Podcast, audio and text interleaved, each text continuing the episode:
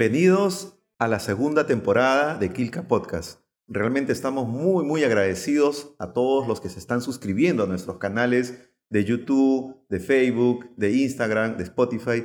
Muchísimas gracias a todos por esa suscripción y recomiéndanos eh, a alguien de pronto que pueda estar interesado en, en nuestros canales con estas entrevistas a escritores, a historiadores, a investigadores, para conocer un poco más de estas personas dedicadas al mundo de las letras. Hoy tenemos con nosotros a Alejandro Salinas Sánchez. Él es historiador de San Marcos. Alejandro, muy buenas noches. Muy buenas noches, Santiago, y muchas gracias por la invitación. Y muchas gracias al público que va a ver nuestra conversación de hoy, ¿no? recordar nuestro trabajo común en el seminario bueno, y mis experiencias como investigador y como estudiante en San Marcos. Genial, bueno, hablemos un poquito de Alejandro Salinas. Bueno, Alejandro Salinas eh, es licenciado en Historia por la Universidad Nacional Mayor de San Marcos, también eh, es egresado de la Escuela de Maestría de esta misma casa de estudios, ha sido becado por la red de universidades, de macrouniversidades de América Latina y el Caribe para un trabajo muy importante en la Ciudad de México eh, ha sido también eh, investigador del Seminario de Historia Rural Andina. Hoy vamos a conocer un poquito más también de esa faceta. Y bueno, tiene una serie de publicaciones que lo convierten pues en un historiador muy especializado en la historia económica tanto de la colonia, pero sobre todo de la República. Eh, Alejandro, ¿cómo así finalmente uno termina en el seminario de historia? esto es cuando eh, ¿Tienes un interés de conocer al doctor Pablo Macera? ¿Cómo es tu acercamiento con el seminario de historia? Eh, yo conocí al doctor Macera en 1985, cuando fui cachimbo y el doctor Macera, después de varios años de haber dejado la cátedra, volvió a dictar el curso de Introducción a la Historia, a mi promoción. Allí conocimos eh, al doctor Macera y él nos invitó a visitar el seminario Fuimos un grupo de estudiantes, entre ellos fui yo. Eh, en esa época el doctor estaba escribiendo su libro Los Precios para el Banco de Reserva y nos invitó dos meses, tres meses, varios eh, estudiantes, cachimbos, colaboramos en la recopilación de fuentes, ¿no? en la organización de las fuentes. Lo más importante fue que nos enseñó el trabajo en archivo, que nos llevó al archivo de la Beneficencia, el archivo de Soispal y otros archivos. Y esa fue, eh, apenas siendo cachimbo, mi primera experiencia de trabajo con, ¿no? con el doctor Macera en archivo y en el seminario. Ya muchos años después ya volví al seminario y me integré ya como uno de los investigadores ¿no? de, de, de, planta, podríamos decir, seminario. Y esta invitación que el doctor Macera les hizo, ¿era una invitación abierta a todos los estudiantes de historia o solamente algún grupo eh, selecto que él podía de pronto hacer eh, una identificación de ciertas eh, cualidades, virtudes respecto al tema de, querer aprender, porque claro, en esa época todavía como estudiantes uno está aprendiendo, pero ¿cómo era eso? ¿Era abierto o, eran invitaciones más eh, personalizadas? No, fue abierta la invitación. Nosotros éramos más o menos 25 a 30 integrantes de esa promoción.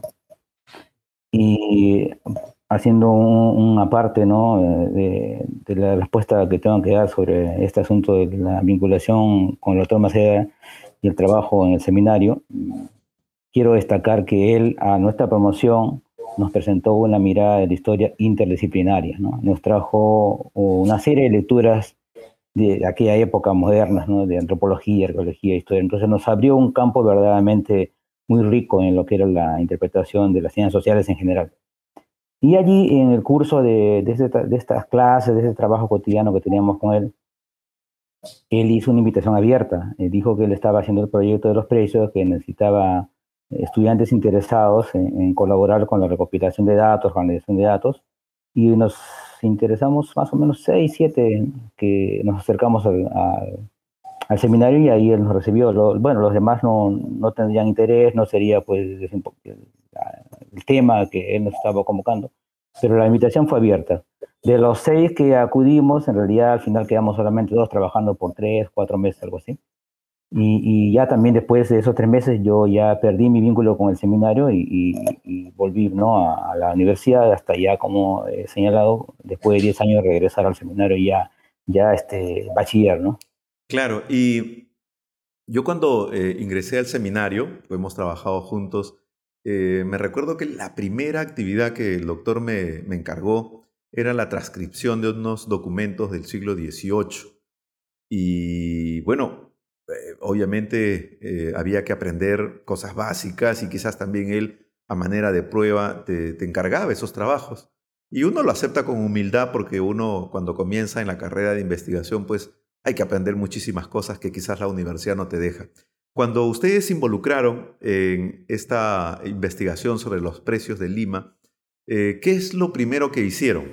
Bueno, en una reunión que tuvimos, el doctor tenía ya otros equipos de trabajo, ya de, historiadores ya más experimentados, podríamos decir, estaban ya, algunos ya eran historiadores y otros estaban por egresar. Nosotros éramos cachimbos. Pero él nos reunió a todos y a nosotros nos explicó eh, el objetivo de su trabajo, ¿no? Presentar una información estadística de los precios para eh, coloniales, para eh, tener una visión de cómo habían evolucionado esto, las causas que habían producido esa, ese movimiento de los precios. Y en el caso concreto, nosotros nos íbamos a tener que dedicar a la recopilación de los datos, y la para unos cuadros ya, en esos cuadros teníamos que ingresar la información, y cuadros ya tabulados, y después eh, nosotros más o menos ir viendo algunas anotaciones. ¿no? Eh, esos cuadros tenían unas líneas de bajo observación, nosotros podíamos hacer algunas este, anotaciones de lo que estábamos recopilando en la información. Y, ese fue eh, el trabajo, ¿no? era, era, para nosotros fue importante porque nos acerca a las fuentes, siendo cachimbos, siendo 100 ingresantes, no teníamos todavía una noción total de lo que era la carrera del historiador, ¿no? Teníamos el interés por hacer historia, pero no teníamos los conocimientos que debe tener todo historiador en metodología, en manejo de fuentes, y fue algo muy importante para nosotros ese acercamiento a las fuentes de la mano de alguien tan importante y sobre todo con esa capacidad de, maestro que tiene el doctor. Fue para nosotros una experiencia muy rica, muy importante, siendo cachimbo. Y en este trabajo que, que realizaste, eh, tú, ¿Tienes alguna anécdota que contar? Porque yo cuando ingresé, me acuerdo, eh, en una de, las mañanas que estaba haciendo la transcripción de este, de este cuadernillo del siglo XVIII, me acuerdo que trabajábamos en una máquina monocromática 286, sin mouse, todo eran códigos. Y me recuerdo que yo comenzaba a las 8 y cuarto, 8 y 20 y avanzaba lo más que podía hasta la hora del almuerzo y en una de esas nos vamos a almorzar y me había olvidado grabar. Y cuando regreso en el centro de Lima, que a veces era cotidiano, se había ido el fluido eléctrico. Y cuando regreso, la máquina estaba apagada. Y cuando volvió la corriente, quisimos prender la máquina, no, eh, no tenía esos dispositivos que ahora de pronto recupera parte de la información. Y las tres páginas que había avanzado, porque era un poco difícil este, el documento que me había dado, este, no lo pude recuperar, ¿no? Y para mala suerte mía, eh, el doctor Macera ese día en la tarde, después de almorzar, a media hora más o menos después de las, de las dos, me dice, este, Santiago, imprime lo que has avanzado, ¿no? Y yo no sabía dónde poner finalmente la cara porque no tenía absolutamente nada, ¿no? Y entonces, ante tanta situación apremiante, bueno, fui, le dije la verdad como correspondía, ¿no? Le dije, doctor, disculpe, esto ha pasado y no, no he podido grabar absolutamente nada. Y bueno, lanzó ese grito que seguramente tú lo tienes ahí eh, retumbando en la cabeza y todos los que lo hemos conocido al doctor Macera y lo hemos tratado y con mucho cariño y respeto lo hemos trabajado con él, su frase célebre, ¿no? Por Cristo, ¿qué estaré pagando, no? Y bueno, me dio un sermón de esas que nunca se te olvidan, ¿no? Para no volver a cometer ese error. Este, pero a ti te ha pasado algo, algo parecido, algo anecdótico que puedas contarnos, porque siempre hay algo que contar en estas investigaciones. Bueno, nosotros en esa época trabajamos con máquinas de escribir, ¿no? Entonces las máquinas de escribir que tenía el seminario eran pues, muy antiguas, ¿no? Y estaban malogradas, a veces funcionaban. Y eh, además eh, nos dieron una máquina que compartíamos con, con, la otra persona con la cual eh, yo estaba este, yendo a los archivos para, para tabular la información. Y, bueno, nosotros veníamos con los borradores, teníamos que llenar las fichas. Y además, allá en el archivo, cada uno se hacía cargo de una cantidad de libros, ¿no? El doctor separaba ¿no? los, los, libros, este, en ese caso fue hospitales. Dos libros para ti, dos libros para ti, y uno revisaba, iba paseando la información borrado y después tenía que pasar a la máquina. Y bueno, como compartíamos la máquina, eh, a veces decía, bueno, tú primero dijiste la información, después yo, ¿no? Y así teníamos que... Y lo mismo con la calculadora, porque también teníamos que estar haciendo los cálculos de pesos a reales y estar haciendo las conversiones. También nos prestábamos la calculadora con el otro compañero de trabajo. Y a veces pues este, nos retrasábamos porque o avanzaba él o avanzaba yo, ¿no? Y el doctor siempre decía, pero ¿por qué avanzan de manera tan desigual? ¿Por qué uno avanza más, otro avanza menos?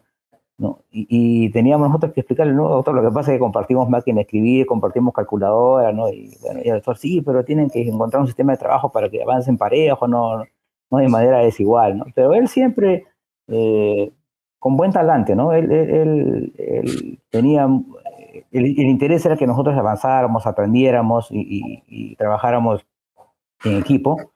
Y él también tenía las presiones, ¿no? De, terminar el trabajo, todo, pero siempre en buen talante, eh, nunca en el seminario yo, de parte del autor, sentí una, una presión, podríamos decir, ¿no? De, de, hacer el trabajo rápido o, hacerlo de manera, ¿no? Este, presionada por los, por los tiempos, ¿no? Siempre él, de manera muy respetuosa, siempre nos ha aconsejado, siempre nos ha nos ha orientado y, siempre hemos tenido ese margen, sobre todo lo que yo siempre lo conozco más de libertad de trabajo en el seminario.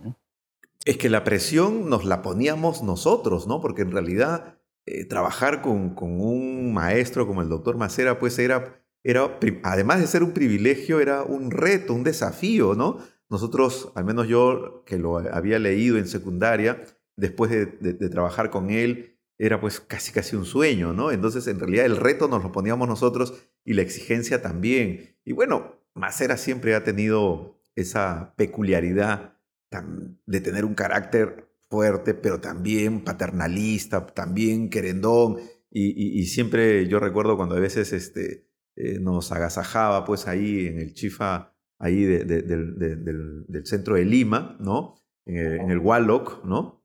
Este, o también eh, de pronto cuando habían algún tipo de reuniones siempre nos daba nuestro lugar y eso era lo que de alguna otra manera siempre valorábamos. Pero este trabajo de los precios, eh, podríamos decir que finalmente inclina tu interés por el tema de la historia económica o, es algo que ya tú tenías este, eh, como tema de investigación en las aulas de San Marcos? No, el, trabajo de los precios fue eh, muy básico, fue un acercamiento eh, de tres, cuatro meses. El doctor eh, me ofreció en el curso de ese trabajo los precios de hacer matrículas de contribuyentes, pero yo, como era cachimbo en ese momento, en realidad no tenía todavía definida mi, ¿no? mi, dentro de la historia mi orientación, cuál era el área que me interesaba más. Yo estaba entrenándome. Y, bueno, dejé, dejé de asistir al seminario apenas terminaron los tres, cuatro meses y regresé a San Marcos. Y es en las clases del profesor Lazo cuando yo ya defino mi vocación por la historia económica, ¿no? Eh, tanto en filosofía de la historia como en fuentes coloniales. Eh, el profesor Lazo tenía en realidad eh, mucha preferencia por la historia económica colonial, por la metodología, el manejo de fuentes. Y viendo su trabajo, escuchando sus clases, eh, observando la metodología que tenía, los temas que iba desarrollando, por ejemplo, la moneda, él hizo moneda colonial, yo hice moneda republicana, eh, pero siguiendo más o menos la metodología que él utilizaba. Entonces yo pienso que me he definido a partir de las clases del profesor Lazo. Ya después, cuando voy al seminario egresado, ya es, en conversaciones con el doctor Macera que yo ya eh, más bien defino mi vocación por la economía republicana, ¿no? historia económica republicana, porque con Lazo tenía más bien eh, por la historia económica colonial. Pero eh, no a escribir nada importante, algunos trabajos de curso que entregaba, eh, pero sí me quedó el asunto de la metodología, el manejo de fuentes, pero es en el seminario ya que yo con la formación que había recibido del profesor Lazo, cuando ya desarrollo mi vocación por la historia económica de la mano ya del otro Macera. ¿no? Ahora que has mencionado a Carlos Lazo, yo recuerdo cuando estaba en San Marcos, y porque yo también he sido jefe de práctica de Carlos Lazo eh, para el curso de fuentes coloniales. Eh, me recuerdo que algunos alumnos, algunos compañeros de base, me decían pues que eh, existía una rivalidad abierta entre, entre Macera y el profesor Lazo, que finalmente yo no lo comprobé cuando llegué al seminario, porque en una de las tantas reuniones que teníamos en el almuerzo con el doctor justo eh, me comentaba pues cómo están los profesores, etcétera, etcétera. Y yo, le comenté, sin pensar, el nombre de Lazo.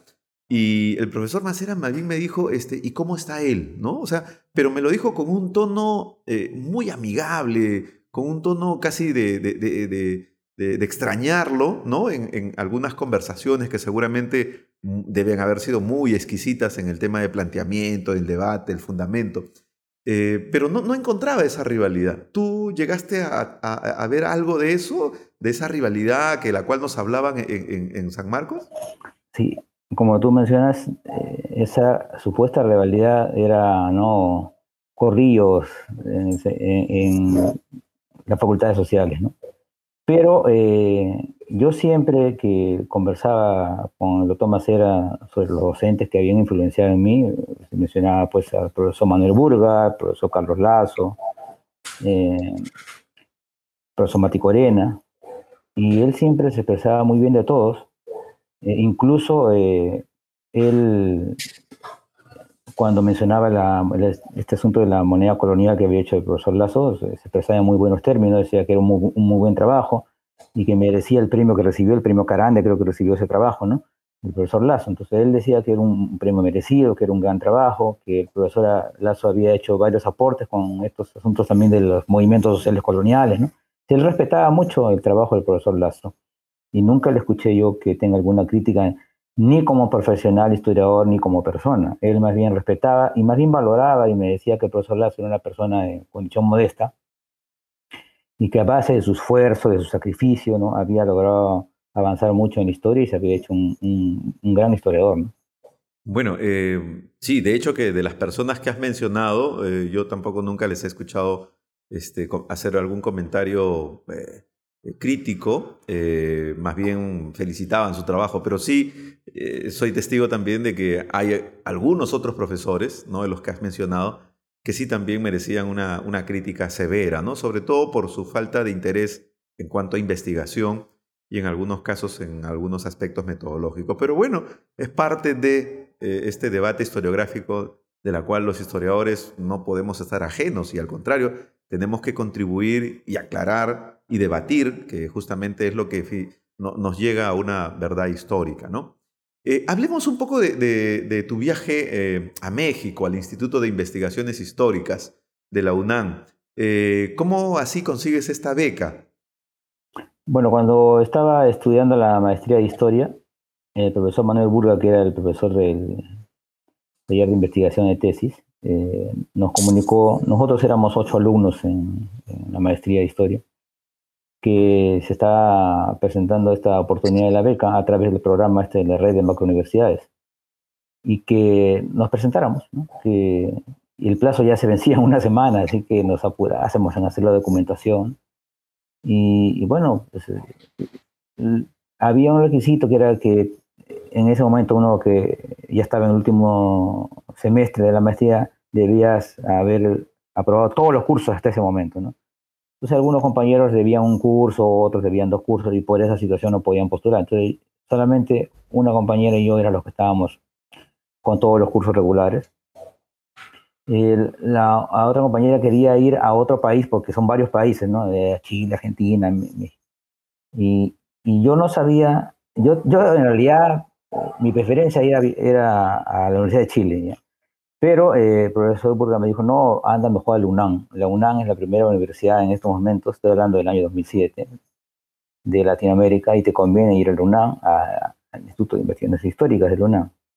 entonces, eh, por el consejo del doctor Burga, eh, acepté, hice mis trámites y, obtuve la, la, beca. Y me fui a México, estuve desde marzo hasta agosto del año 2008. Fueron cinco meses con la tutoría de una doctora Carmen Vázquez Manticón, en, historiadora en el Instituto de, la UNAM. El trabajo que desarrollé fue ahí ferrocarriles en México, porque yo ya había investigado para el seminario algo sobre ferrocarriles, ¿no? Tú recordarás, ¿no? La publicación que hice la Peruvian, algo así.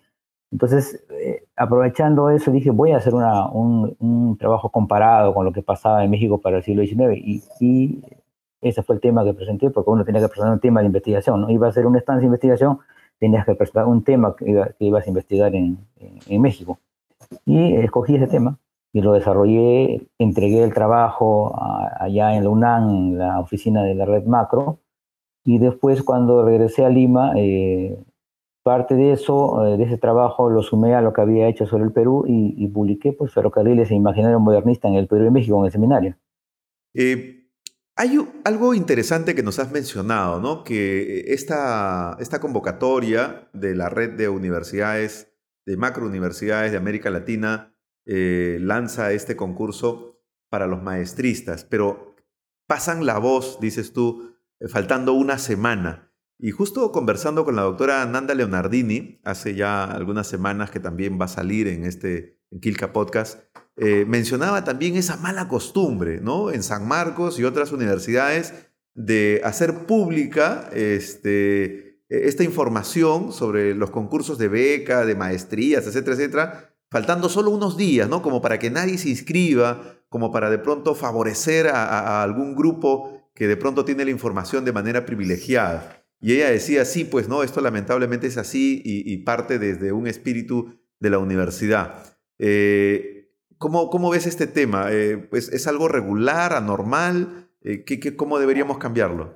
Es, es, este, de parte de la Oficina de Cooperación Internacional de San Marcos, que es la que supuestamente debe mantener informado ¿no? a todas las facultades, a, toda a todos los estudiantes, y tanto de pregrado como posgrado de, la, de, de estas becas que son anuales. ¿no?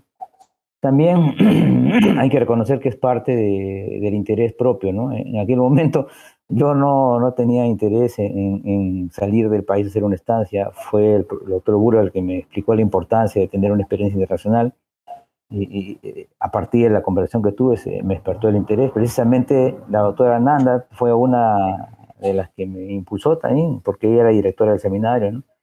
Eh, me dijo, aprovecha esta, esta ella... Eh, iba pues todos los años al Instituto de Ciencias Estéticas, que está frente al Instituto de Ciencias de UNAM. Entonces me decía, el CIL, anda al UNAM, no desaproveches esta oportunidad. Porque la beca era por dos meses y por cinco meses. Y yo con un poco de temor decía, no me voy a acostumbrar a México, mejor pido por dos meses nomás, no vaya a ser que después este, no me va bien y, me quiero regresar rápido. Y fue la doctora Nanda la que me dijo, no, ¿cómo vas a desaprovechar la oportunidad? Pídela por cinco meses y haz los cinco meses y tú vas a poder hacer el trabajo. Y además yo voy a estar en México, me dijo, el mes de marzo hasta abril, así que vamos a coincidir, te voy a, llevar algunos archivos. Y fue así, ¿no? En marzo, hasta los primeros días de abril, coincidimos con la doctora Nanda y ella me llevó varios archivos donde ella investigaba y, museos, varios sitios. Eh, me, llevó, me hizo un recorrido a la doctora Nanda eh, hasta que ella regresó a Lima. Pero fue una, una gran ventaja el, el, coincidir con la doctora Nanda, ¿no? El primer mes de mi estancia en México. Entonces yo creo que ahora, ahora sí veo que hay más interés de los estudiantes por ¿no? estar averiguando las becas, ¿no?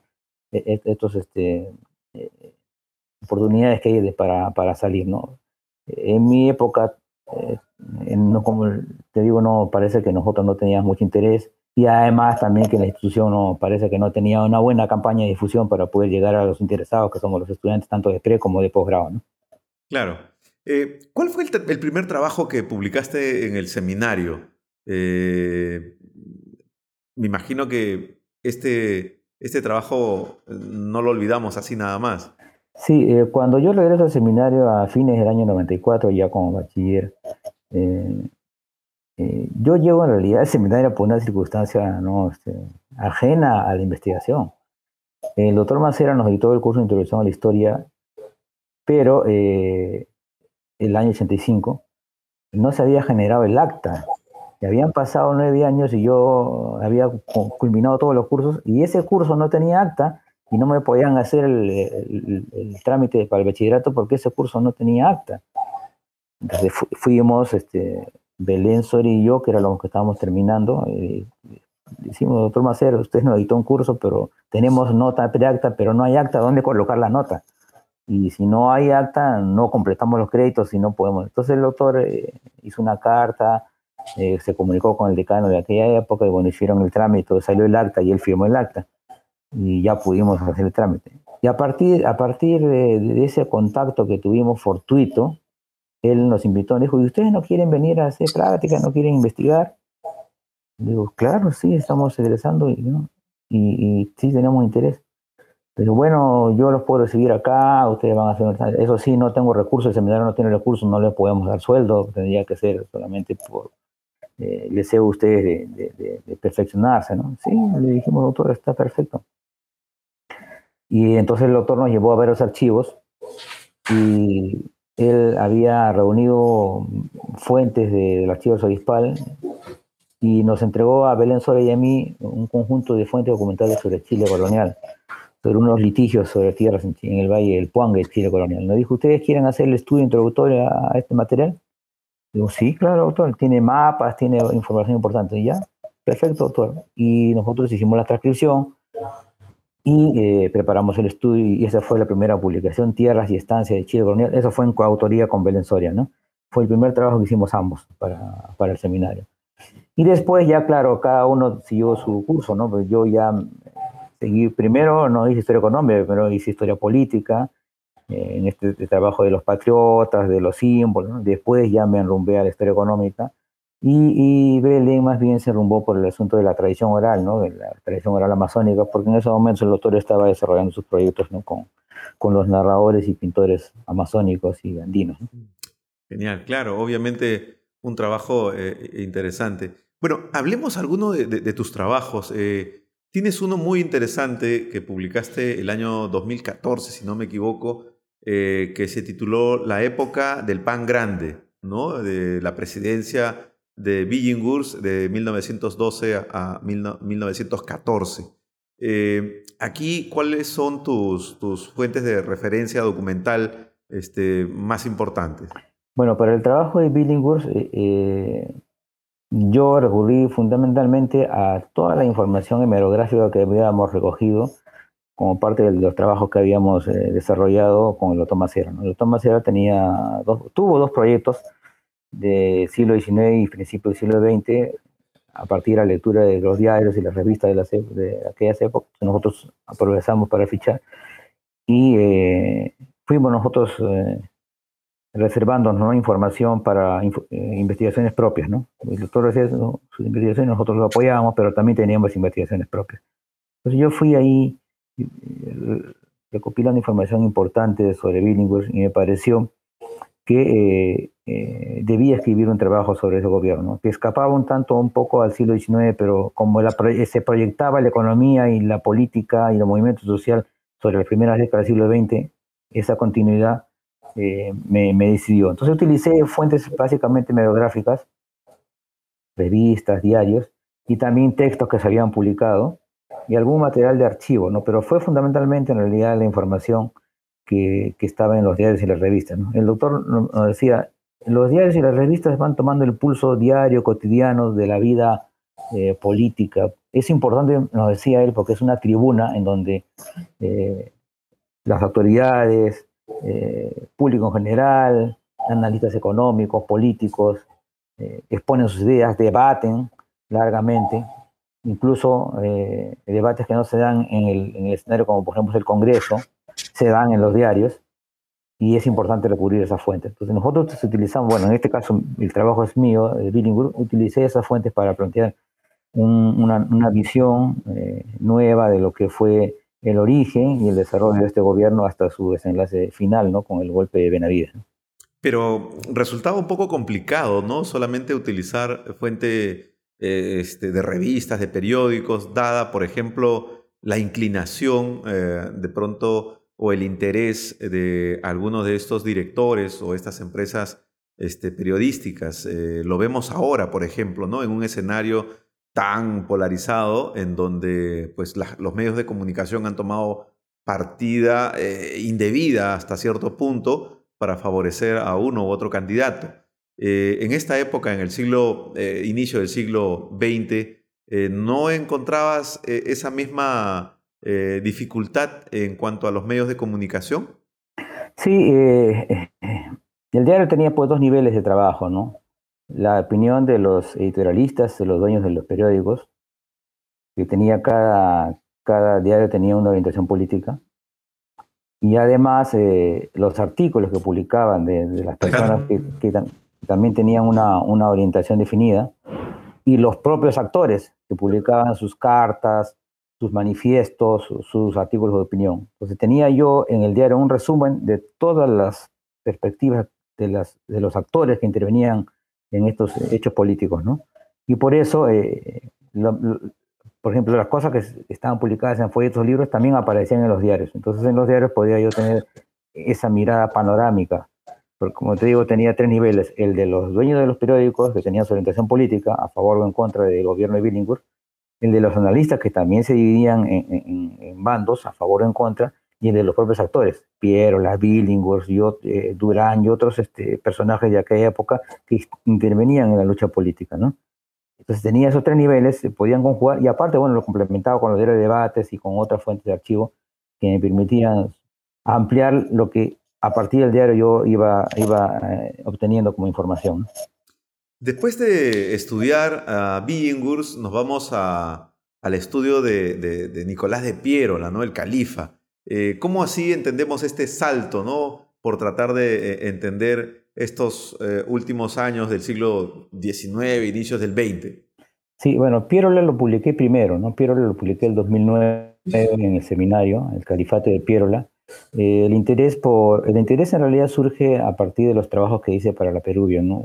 Haciendo el estudio de, la Perubia, me interesó el asunto del capital extranjero, de la reconstrucción, de la economía peruana posguerra con Chile.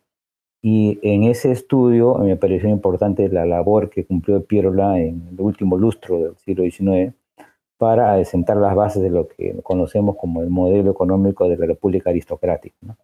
Por eso es que eh, dediqué ese estudio a Pierola para ver la participación política, personal y colectiva del Partido Demócrata en alianza con los civilistas en, la organización de ese nuevo modelo económico, las repercusiones que tuvo, las oposiciones que se gestaron en, el interior de ese, de, ese, escenario político y económico, y eh, las consecuencias que tuvo para los años subsiguientes ya de la primera década ¿no? del siglo XX. ¿no?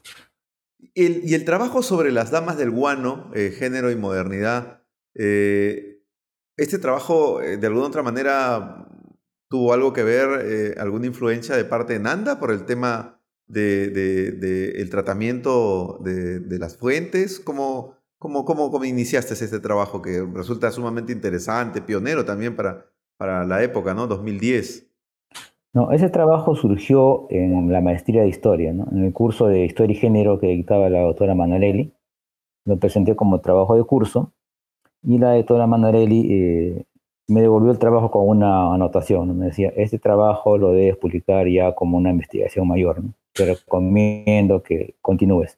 Y fue así entonces que yo, eh, con esa recomendación, con ese incentivo, dije, ah, bueno, entonces lo voy a convertir en un trabajo mayor y ya lo convertí en, ya, o sea, la, investigación básica para el trabajo de curso la hice pues en el año 2007 y ya para el, año 2010, lo, la, o sea, todo el año 2009 lo, la voy haciendo en el seminario y ya el año 2010 lo termino y lo presento como el trabajo, las damas del guano, género, género y modernidad en Lima, siglo XIX.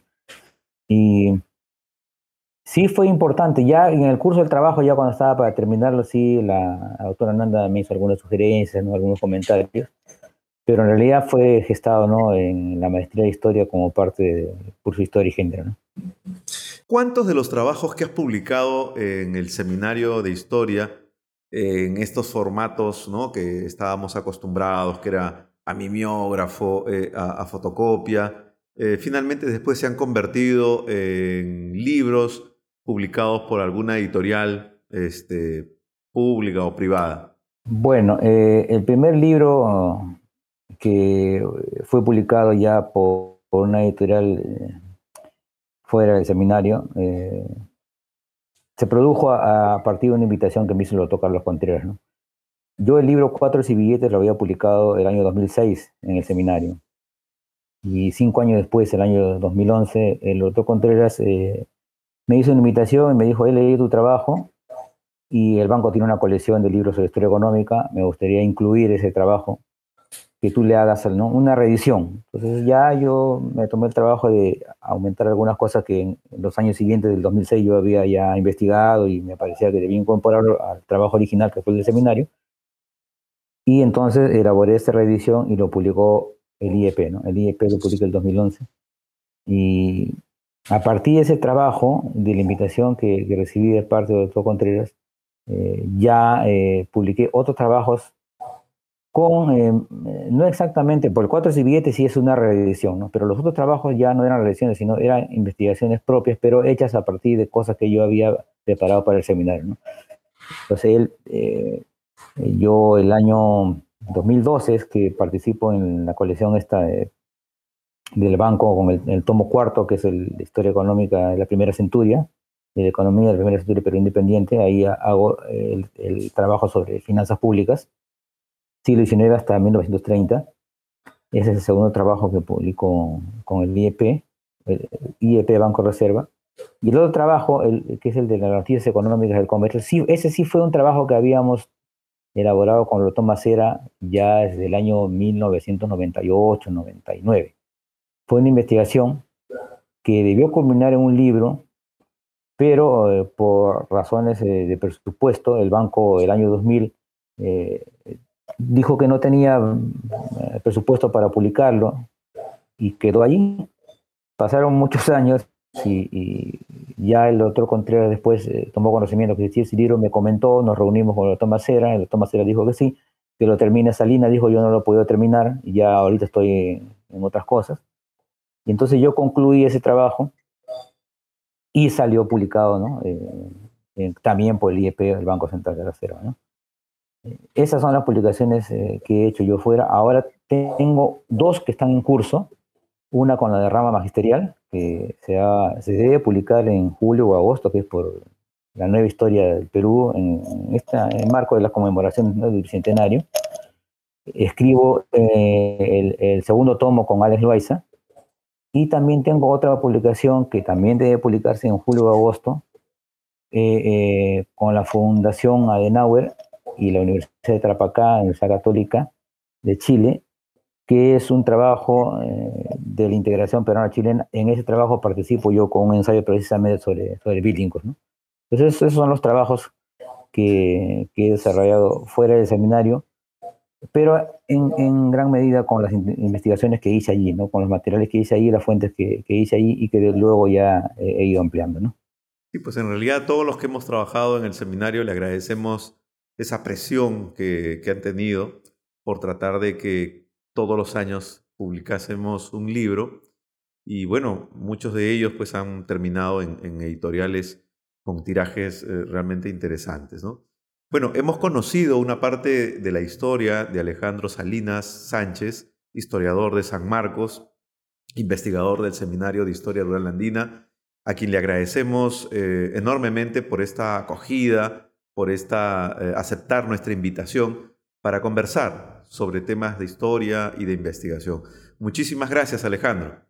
No, gracias a ti, Santiago el reencuentro de ambos que hemos trabajado en el seminario para mí es eh, muy, muy grato. Muy, eh, y bueno, te deseo lo mejor de en este proyecto que estás emprendiendo de, ¿no? de entrevista, de difusión del trabajo que hacemos los historiadores. Bueno, a todos los seguidores de Kilka Podcast, sigan acompañándonos. Vamos a tener más novedades. Nos vemos.